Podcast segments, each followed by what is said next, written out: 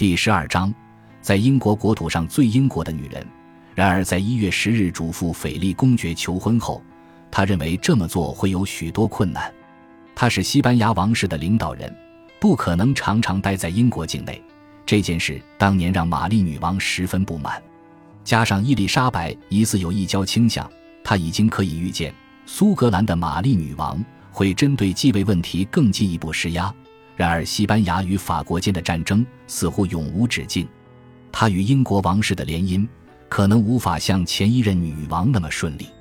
他娶伊丽莎白女王，只是为了服侍上帝，只是为了让她愿意发誓弃绝新教信仰，公开宣布自己是天主教徒，同时向教皇请求前罪之赦免。但为了达成这样的结果，伊丽莎白女王必须宣告自己与英国接受到菲利普国王的救赎。才能免去永远的诅咒，这样就可以证明我娶她都是为了服侍上帝。但在菲利普国王意料之外的是，英国人对女王再度与西班牙王室联姻的态度。一五五四年，当英国政府宣布当时的菲利普王子与玛丽女王订婚时，许多英国民众纷纷起而抗之，不少人也认定玛丽女王之过都是受到菲利普国王影响。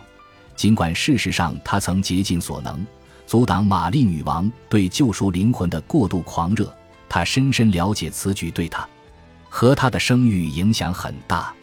对伊丽莎白女王来说，此时嫁给西班牙国王，不但会让她失去民心，可能也会失去王位。最后一个问题的影响似乎微乎其微。罗马教廷严禁男性迎娶亡妻的姐妹，然而菲利普亲王深具信心。认为教皇一定能够理解，并给予特许状同意两人的婚配。国王陛下终于求婚了，这让斐利公爵松了一口气，而且十分开心。他自信满满的认为，伊丽莎白女王一定能感受到他们赐予她的荣耀。一个小岛的领导者要嫁给欧洲大国的国王了。他似乎已经忘记，在伊丽莎白女王正式登基前曾透露过。玛丽女王之所以失去民心，就是因为嫁给了外邦的王子。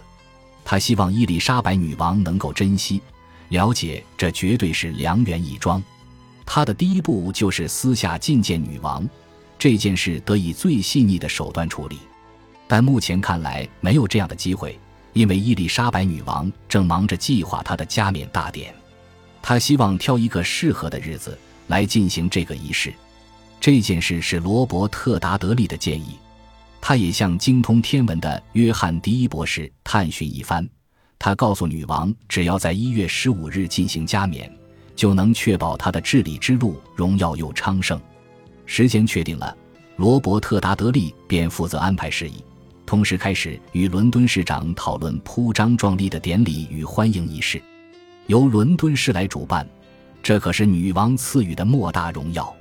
伊丽莎白女王坚持，她的加冕典礼与相关庆典要极尽可能的豪华，这样才能抹去那些曾质疑她合法地位与继承正统性的人心中的疑虑。光彩有威严的出现在众人面前，在那个年代非常重要。当时的人认为豪奢的表象就等于伟大与崇高，因此女王此举是希望透过加冕典礼来作为一种政治语言。在十二月底时。准备工作大有进展，人们夜以继日、每日无休地赶工，用安特卫普进口的丝、天鹅绒与绸缎制成了金银华服，让英国财政部花了将近四千英镑，还要制作制服、帘子、海报和参与游行与加冕仪式者的服装。小号手和传令官都得到新的粗呢大衣，甚至连宫中的弄臣威尔桑莫斯和许多次要官员。包括洗衣女琼希尔顿、渔商威廉杜瑟都有新衣可穿。皇室裁缝师修改了玛丽女王加冕典礼所穿的礼袍，又瘦又高的妹妹才穿得下。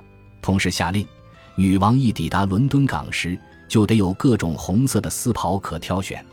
西敏寺安排了更多座位，伦敦的街道上则到处都是凯旋拱门，一般民众家中门窗纷纷挂上织锦与挂毯。女王游行队伍将经过的街道则铺满了全新的石砾。为了制作一张从西敏寺到国会大厦的地毯，特地购买了七百码蓝色的布。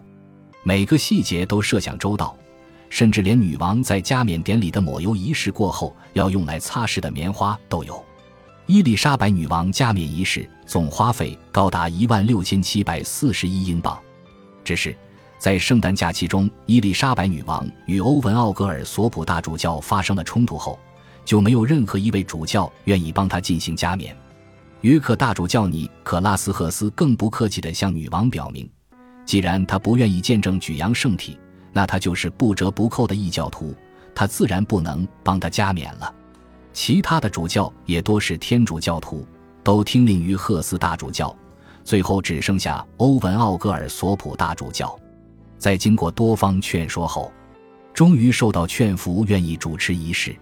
最后一切都计划好了，在一五五九年一月十二日星期四这天。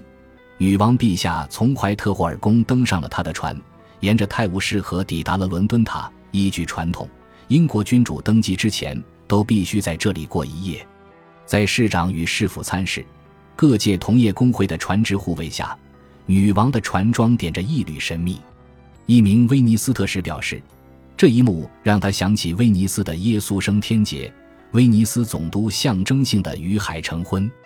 来到伦敦塔后。首相正式的欢迎他，接着他在乐团甜美又神圣的演奏下，由美丽又伟大的乐音引入皇室居所。隔天，他封几名人士为巴斯骑士，接着在星期六的早上离开了伦敦塔，正式踏上前往伦敦进行加冕仪式之路。